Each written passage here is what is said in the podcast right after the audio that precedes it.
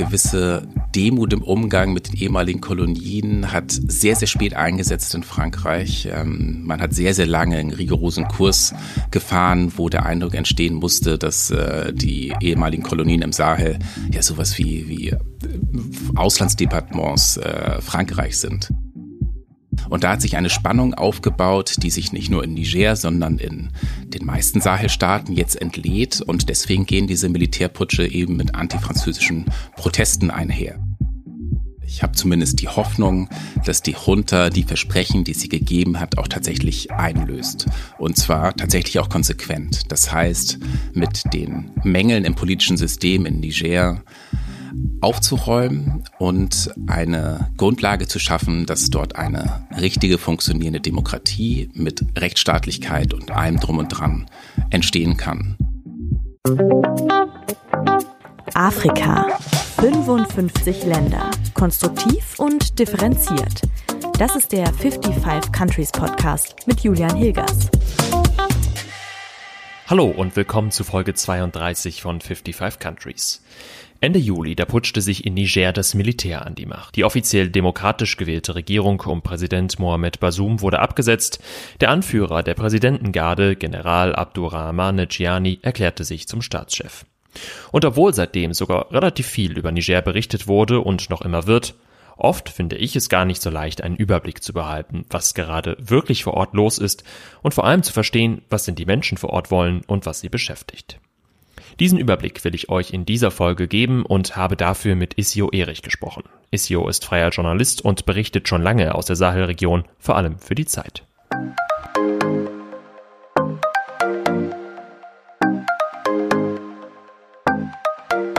Hallo Isio, willkommen bei 55 Countries. Freut mich sehr, dass du dabei bist. Hi, freut mich auch. Viele haben ja wahrscheinlich von dem Putsch im Niger mitbekommen, aber danach gerät so ein Schauplatz ja auch gerne wieder in Vergessenheit. Du warst vor kurzem im Niger unterwegs. Kannst du mal einordnen, wie ist denn jetzt gerade die politische Lage im Land? Also im Vergleich zu der Zeit, in der ich dort gewesen bin, ist es im Augenblick wieder relativ ruhig. Als ich da war, war die Lage äußerst angespannt, was vor allem daran lag, dass sich quasi so ein Showdown abgezeichnet hat. Die Junta, die Militärs, die die Macht übernommen haben, haben Frankreich aufgefordert, die Soldaten abzuziehen und auch den Botschafter. Frankreich hatte sich lange geweigert und es gab regelmäßig Proteste mit tausenden Menschen und da war die Stimmung schon äußerst hitzig. Ähm, nun hat vor einigen Tagen ähm, der französische Präsident Macron verkündet, dass er innerhalb dieses Jahres die Soldaten abziehen wird. Der Botschafter ist schon wieder zurück in Frankreich und deshalb tritt so eine gewisse Entspannung ein. Ähm, was jetzt so die jüngsten Entwicklungen sind, ist, dass innerhalb der Junta ähm, sich die Frage stellt, welchen Kurs schlägt man jetzt eigentlich künftig ein? Da geht es insbesondere darum, wie verhält man sich zu dem früheren Regime und damit ist jetzt gar nicht der gestürzte Präsident Basum unmittelbar gemeint, sondern dessen Vorgänger Isufu, der so als graue Eminenz in Niger galt. Und die Frage ist, ähm, muss man auch dessen Regentschaft jetzt aufarbeiten oder nicht? Und da gibt es innerhalb der Junta offenbar verschiedene Meinungen, was durchaus auch für Spannung sorgt. Bevor wir jetzt da nochmal gleich tiefer einsteigen und auch über die Rolle Frankreichs sprechen, vielleicht kannst du eingangs aber nochmal erklären, wie bist du denn jetzt als Journalist gerade in dieser angespannten Lage überhaupt ins Land gekommen ähm, und auch durchs Land gekommen? Sicherlich warst du ja nur, nicht nur in der Hauptstadt. Also was sind da jetzt gerade so die Probleme und auch Herausforderungen, wenn man über die Situation in Niger berichten möchte? Das ins Land reinkommen war wahrscheinlich die größte Herausforderung. Also der Luftraum ist im Prinzip seit dem Putsch durchgehend geschlossen, mit einigen kurzen Ausnahmen. Und ähm, wir mussten uns überlegen, ähm, wie man trotzdem in das Land kommt. Ähm, haben über den Landweg nachgedacht. Allerdings sind die Nachbarländer Nigers nicht unbedingt sicher. Da haben wir Mali, Burkina Faso, äh, im Norden Algerien, wo man durch Territorium muss, das äh, nicht ideal ist. Äh, Nigeria, es ist einfach schwierig, auf dem Landweg reinzukommen. Und letzten Endes eröffnete sich eine Möglichkeit, doch ein Flugzeug zu nehmen, und zwar mit Air Algerie. Und ähm, mir ist bis heute nicht ganz klar, warum diese Airline fliegen durfte und andere nicht, aber es war auf jeden Fall eine Möglichkeit, ins Land zu kommen. Ähm, dann dort angekommen ähm, bestand das Problem weiterhin, dass man keine Flüge nutzen konnte oder nur eben sehr eingeschränkt. Und wir mussten große Strecken in dem Land mit dem Auto zurücklegen, was ein schwieriges Unterfangen ist. Ähm, das war ziemlich beschwerlich, weil die Straßen furchtbar schlecht sind, die Infrastruktur oft eine Katastrophe. Und wir haben, glaube ich, drei platte Reifen, eine gebrochene Achse und kaputte Bremsen auf unserer Tour gehabt. Ähm, aber es war insofern dann auch sehr spannend für die Recherche, weil man einfach dadurch, dass man im Auto unterwegs gewesen ist, wirklich einen Eindruck bekommen hat, in was für einem Zustand dieses Land eigentlich ist. War es denn sicher? Also konntest du, hast du dich dabei wohlgefühlt, da gerade durchs Land zu reisen? Ähm, oder stößt man dann auch da als Journalist auf, auf Herausforderungen oder auf, auf, weiß nicht, Widerstand? Ja, also Offiziell war die Regelung in Niger eigentlich in den vergangenen Monaten und auch Jahren, dass Ausländer die Hauptstadt nicht ohne Militäreskorte verlassen dürfen.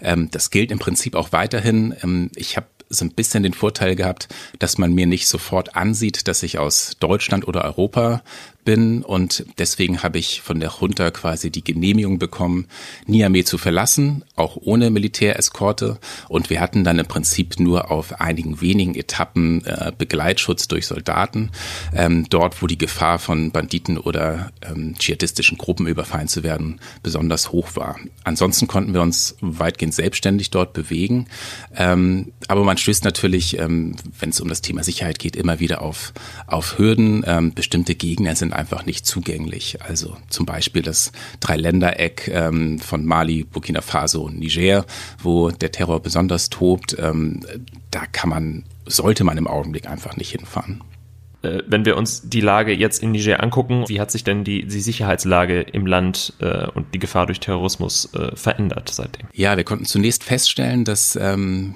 die Zahl der gemeldeten Anschläge, von denen vor allem Soldaten betroffen gewesen sind, seit dem Putsch zugenommen hat, was insofern nachvollziehbar ist, weil sich die Sicherheitskräfte im Augenblick sehr stark auf sich selbst konzentrieren, also sicherstellen, dass die Junta stabil ist, ähm, dass äh, die Streitkräfte oder Teilstreitkräfte nicht auseinanderbrechen.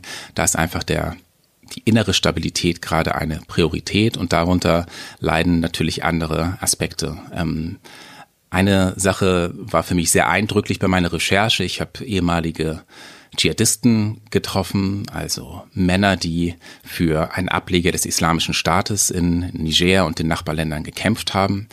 Und die waren Teil eines Programms, das ich sehr spannend fand, das der gestürzte Präsident angestoßen hat.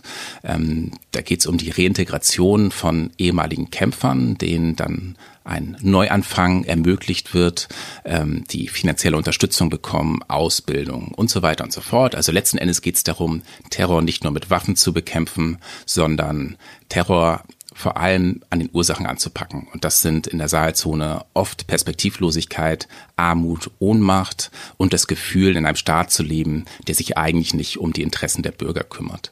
Und das war ein, eines der wenigen Hoffnungsschimmer in der Region, wenn es um den Kampf um den Terror geht. Die Gesamtentwicklung ist leider sehr, sehr negativ und die bewaffneten Gruppen dehnen ihre Machtbasis immer weiter aus.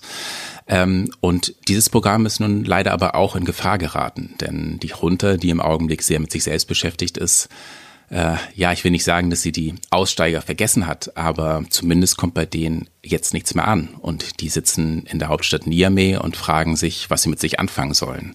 Ähm, sie werden nicht mehr unterstützt, bekommen keine Ausbildung mehr, ähm, sind jetzt wieder in einer Situation, in der sie sich, in der sie sich ohnmächtig fühlen. Und da ist natürlich die Frage, ähm, wo führt das hin? Du hast jetzt eingangs äh, erzählt von, von Macron, der eine Rolle spielt, von Frankreich. Äh, kannst du noch mal erklären, warum spielt überhaupt Frankreich, wenn wir über Niger sprechen, so eine große Rolle? Das hat natürlich viele historische Gründe. Also Frankreich ist die ehemalige Kolonialmacht und als die Kolonialzeit zu Ende war, war es so, dass Frankreich viel getan hat, um sicherzustellen, weiterhin großen Einfluss auf seine ehemaligen Kolonien in Afrika zu haben.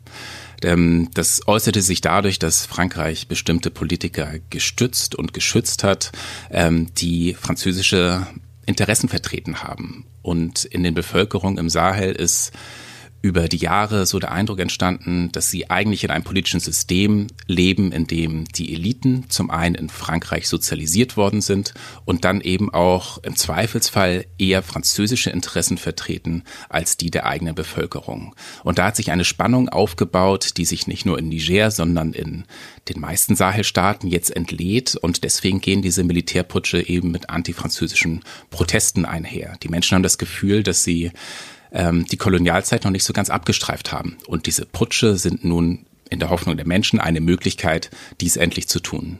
Das heißt, wenn du jetzt so durchs Land gereist bist, wie denken die Menschen dort über die Putschisten? Was, was wünschen sie sich nun von denen oder von einer möglichen neuen Regierung irgendwann?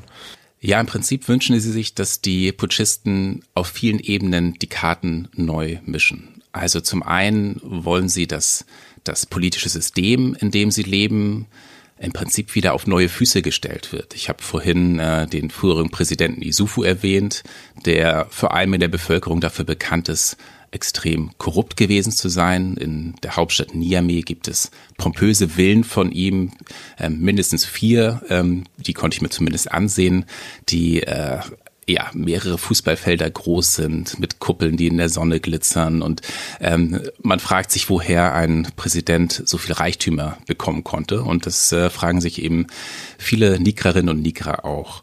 Ähm, und der Wunsch ist, dass eben mit diesem politischen System aufgeräumt wird und so sagten es mir viele Leute, eine richtige, echte Demokratie etabliert wird, in dem das Wort der Wähler auch wirklich zählt. Dazu muss man sagen, dass die vergangenen Wahlen immer von Kritik begleitet worden sind, auch wenn sie in Europa als äh, legitim und relativ anständig wahrgenommen worden sind. Viele Nigrerinnen und Nigrer haben das nicht so wahrgenommen.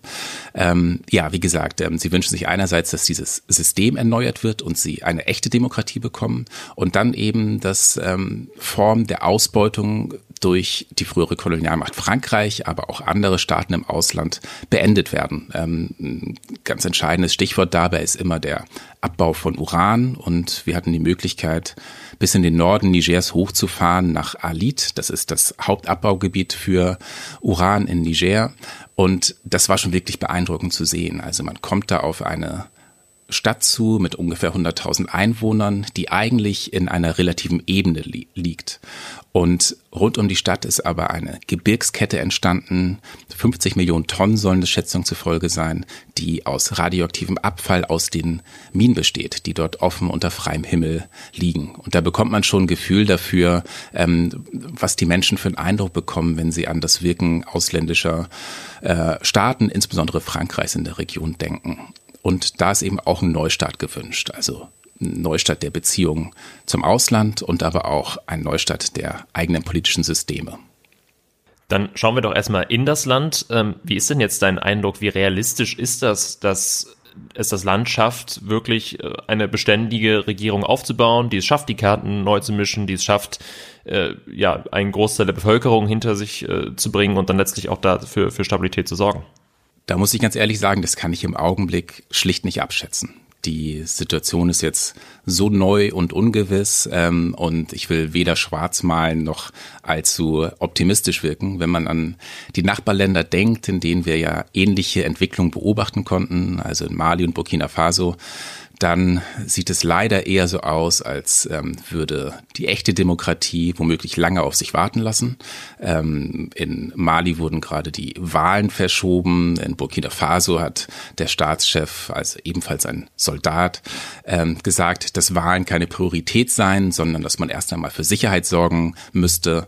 Und es könnte natürlich sein, dass es sich in Niger ähnlich zuträgt. Ähm, der Junta-Chef Abdurrahmane Tiani hat eine Übergangszeit von drei Jahren angekündigt und in seinem ersten ähm, Interview, das er Journalisten aus der Region gegeben hat, sagte er, dass ähm, es nicht so sein wird, dass er am Ende fünf Jahre regiert. Aber das muss man abwarten. Also wenn man sich die Entwicklung in den Nachbarländern anschaut, dann ja, würde ich sagen, dass man eher ein wenig, ein wenig vorsichtig sein sollte, solche Äußerungen dann tatsächlich auch zu glauben. Okay, aber es könnte schon sein, dass äh, wir jetzt erstmal über mehrere Jahre eine in irgendeiner Form Übergangsphase sehen, in der die Menschen aber trotzdem in einen gewissen möglicherweise Alltag äh, zurückkehren und man dann einfach abwarten muss, wie sich, wie sich die, die politische Lage im, im Land entwickelt? Ja, definitiv. Also wir haben ja sehen können, dass ähm, sich die Lage schon entspannt hat, stimmungsmäßig dadurch, dass die Franzosen erklärt haben, dass sie ihre Soldaten abziehen. Ähm, damit ist auch die angedrohte Intervention der westafrikanischen Wirtschaftsgemeinschaft ECOWAS erstmal vom Tisch. Also für sonderlich realistisch habe ich die ohnehin nie gehalten, diese Drohung, dass äh, in Niger militärisch eingegriffen wird, um die verfassungsmäßige Ordnung wiederherzustellen. Aber jetzt, da die Franzosen sagen, dass sie gehen, halte ich das für ja wirklich extrem unwahrscheinlich, dass da noch etwas passiert. Das heißt, die Menschen können sich wieder etwas entspannen, weil zumindest keine militärische Intervention mehr droht. Und die Regierung hat jetzt Zeit, ähm, ja, ihre eigene Agenda aufzustellen, die Transformation, die sie anstoßen möchte, dann auch anzustoßen. Ähm, und äh, da wird sich zeigen, in welche Richtung das führt, ob die vielen Hoffnungen und Erwartungen, die die Nikerinnen und Niker mit den Putschisten verbinden, dann tatsächlich auch erfüllt werden können. Die große Hürde dabei ist natürlich, dadurch, dass die Putschisten im Ausland nicht beziehungsweise noch nicht ähm, anerkannt werden, ähm, bestehen Sanktionen gegen das Land, die vor allem die wirtschaftliche Dimension natürlich zum Negativen verschärfen. Und das ist eine große Hürde, insbesondere in Niger, das bekanntlich ja eines der ärmsten Länder der Welt ist. Wenn wir jetzt auf das Ausland schauen, also vornehmlich Frankreich, den Westen, äh, der sich, du hast Uran angesprochen, in der Vergangenheit äh, sicherlich äh, ja nicht äh, korrekt verhalten hat gegenüber dem Niger, wie müssen diese Länder und vor allen Dingen Frankreich, vielleicht auch Deutschland, nun ihre Haltung, ihre Politik gegenüber Niger und auch anderen Sahelstaaten möglicherweise verändern? Ja, wenn ich an, an Frankreich denke, dann ist, glaube ich, der, der Abzug der Soldaten schon mal ein erster richtiger Schritt. Ähm, also eine, eine gewisse Demut im Umgang mit den ehemaligen Kolonien hat sehr, sehr spät eingesetzt in Frankreich. Ähm, man hat sehr, sehr lange einen rigorosen Kurs gefahren, wo der Eindruck entstehen musste, dass äh, die ehemaligen Kolonien im Sahel ja sowas wie, wie Auslandsdepartements äh, Frankreich sind. Das ändert sich nur nach und nach, ähm, aber eben eher langsam. Und ähm, ja, letzten Endes geht es darum, dass Frankreich mit diesen Staaten auf Augenhöhe umgeht.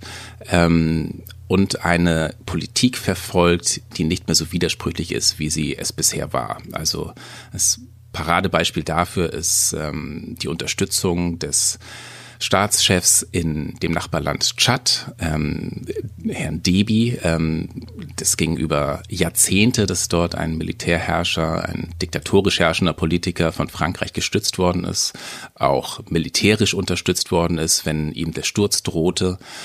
Und ähm, als dann äh, DB Senior gestorben ist, äh, ging die Unterstützung für seinen Sohn weiter. Und ähm, das passt natürlich schlecht damit zusammen, wenn man solche ja, Familienautokratien stützt und gleichzeitig im Prinzip die Werte von Demokratie und Rechtsstaatlichkeit predigt. Ähm, da wurde einfach viel Glaubwürdigkeit verspielt. Und das, da geht es eben auch drum, wenn es um wirtschaftliche Beziehungen geht, dass es dort eben offensichtliche ausbeuterische Strukturen gegeben hat, aber so getan worden ist, als würde man wirtschaftlich auf Augenhöhe zusammenarbeiten mit den Staaten im Sahel. Ähm, da ist einfach ein neuer Ansatz und ein ehrlicherer Ansatz gefragt. Im Prinzip gilt das Gleiche auch für die deutsche Politik, für die europäische Politik. In den vergangenen Jahren konnten wir feststellen, dass in den Sahelländern oft der Eindruck entstanden ist, dass es eigentlich gar keine eigenständige europäische Afrikapolitik gibt, sondern dass man so ein bisschen im Windschatten von Frankreich unterwegs gewesen ist und sich auf die lange gemeinsame Geschichte Frankreichs mit den Ländern verlassen hat und auf die Expertise Frankreichs mit den Ländern verlassen hat und man dann eher so hinterher gestolpert ist. Und das muss unbedingt aufhören, denn bisher ist es so, dass Deutschland noch einen sehr guten Ruf hat in der Region, ähm, über viele Jahrzehnte aufgebaut durch enge Kooperation und Partnerschaft. Aber dieser Ruf droht ähm, in Gefahr zu geraten. Abgesehen davon glaube ich, dass es der europäischen Politik und auch der deutschen gut tun würde, sich nicht mehr in erster Linie zu fragen, was man tun kann, um zu helfen, sondern eben auch, was man unbedingt unterlassen muss. Und dazu gehört eben ja so wirtschaftliche Praktiken wie europäische Agrarsubventionen, die sicherlich viele Entwicklungschancen wirtschaftlicher Natur auf dem afrikanischen Kontinent behindern. Ähm, und obendrein Themen wie zum Beispiel die Migration, wo auch viel kaputt gemacht wird in den Sahelstaaten. Und das ist, weil man nicht möchte, dass Geflüchtete irgendwie nach Europa kommen. Äh, kannst du das nochmal präzisieren? Also was genau äh, wird da kaputt gemacht? Ähm, weil genau dieses Migrationsinteresse, es ist ja ein, ein ganz wesentlicher Bestandteil auch gewesen ähm, äh, von, von der deutschen Politik mit, mit Niger und den Sahelstaaten. Ja, da ist äh, Niger ja ein Paradebeispiel, würde ich sogar fast sagen. In Niger war es so, dass der Transport von Menschen durch die Wüste, durch die Sahara eigentlich viele Jahre lang ein ganz normales Gewerbe gewesen ist. Das ging so weit, dass die Konvois von Fahrzeugen mit ähm, Reisenden drauf, aber auch mit Migranten und mit Geflüchteten, dass diese Konvois begleitet worden sind von Soldaten, also quasi beschützt worden sind, damit sie nicht von Banditen überfallen worden sind. Also es war ein, ein ganz legitimes Gewerbe. Bis 2015 ähm, als die sogenannte Flüchtlingskrise Europa erfasste und man nach Wegen gesucht hat, wie man den Zustrom von Menschen bremsen könnte. Und dann wurde in Niger auf Druck der Europäischen Union eine Legislative in Gang gebracht, die dafür sorgt, dass der Transport von Menschen durch die Sahara plötzlich als Schlepperwesen einzustufen ist. Also ein gewöhnliches Gewerbe wurde illegalisiert. Und das hat zum einen dazu geführt, dass sehr, sehr viele ehemalige Transportunternehmer ihre Arbeit verloren haben. Und zum anderen hat es dazu geführt, dass ähm, Menschen immer gefährlichere Wege gegangen sind, um irgendwie nach Norden Richtung Algerien oder Libyen zu kommen. Und da sind viele, viele Menschen in der Wüste einfach verdurstet, ähm, gestorben, ohne dass es irgendjemand mitbekommen hätte. Und das ist natürlich ein Beispiel für eine Politik, die in einem der ärmsten Länder der Welt für extrem Schaden sorgt und das, um einen Vorteil herauszuschlagen für Europa, einen der reichsten Kontinente auf diesem Planeten. Wenn wir das jetzt nochmal versuchen, ein bisschen zusammenzufassen, also was braucht das Land oder was bräuchte das Land im Idealfall, um eine politische und wirtschaftliche Stabilität zu erlangen oder zumindest sich in diese Richtung zu bewegen. Also was muss da im Zusammenspiel aus innenpolitischen Dingen, aber auch der, der Rolle äh, von, vom Westen von Europa passieren?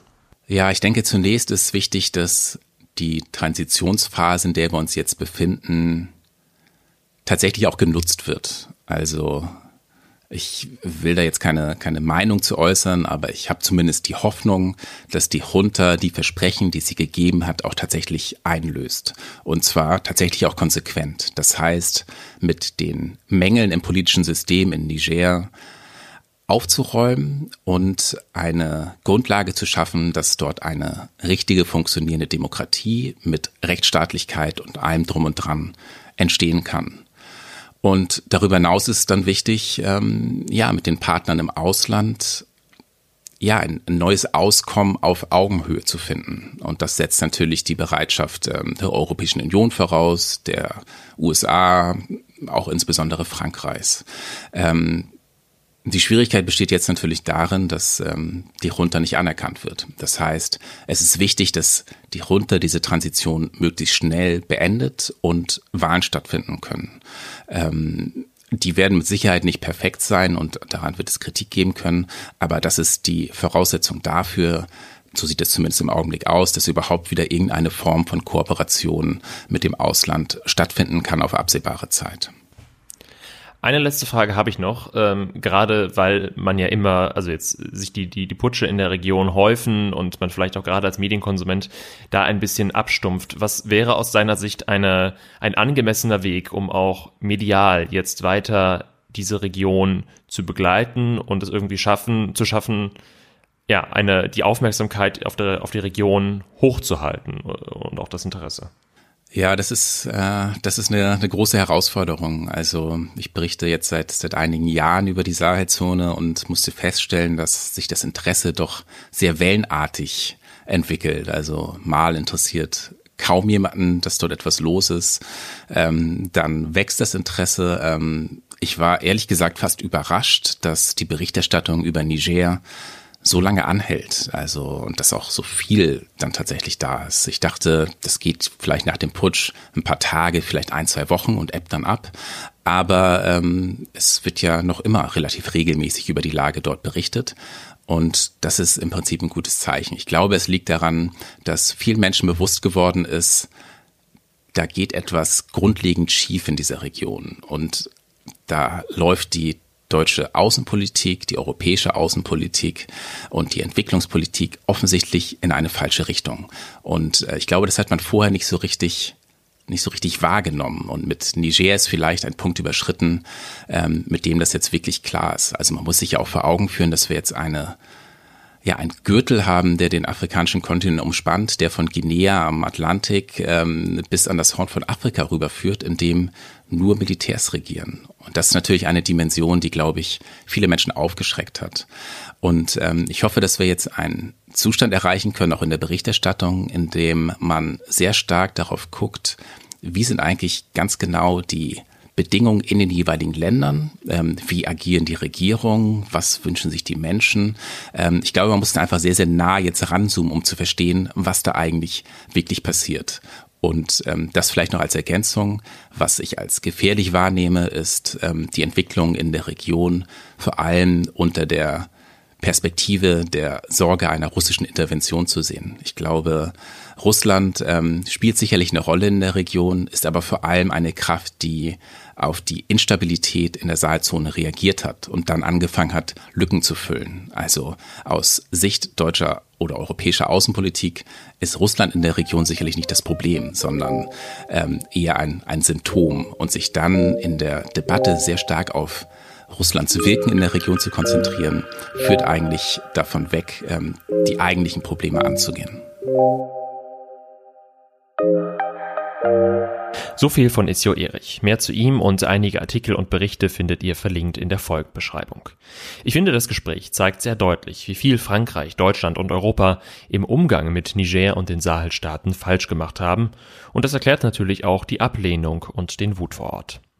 Aber nach dem Gespräch mit Isio habe ich auch den Eindruck, die Situation, die ist auf keinen Fall ausweglos, sondern es gibt durchaus berechtigte Hoffnung, wenn die Militärjunta ihre Versprechen einlöst und der Westen seine Politik gegenüber Niger und dem Sahel verändert. Noch ein Hinweis zu diesem Gespräch. Wir haben es am 4. Oktober aufgezeichnet, also wirklich sehr kurz vor Veröffentlichung dieser Folge.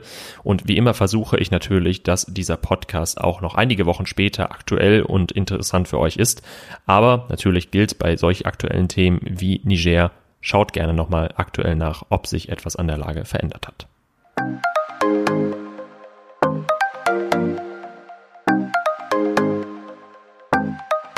Zum Abschluss dieser Folge nun noch ein anderes Thema. Wie ich in der vergangenen Episode ja bereits angekündigt habe, möchte ich ab jetzt immer noch sehr kurz auf ein anderes aktuelles Thema schauen.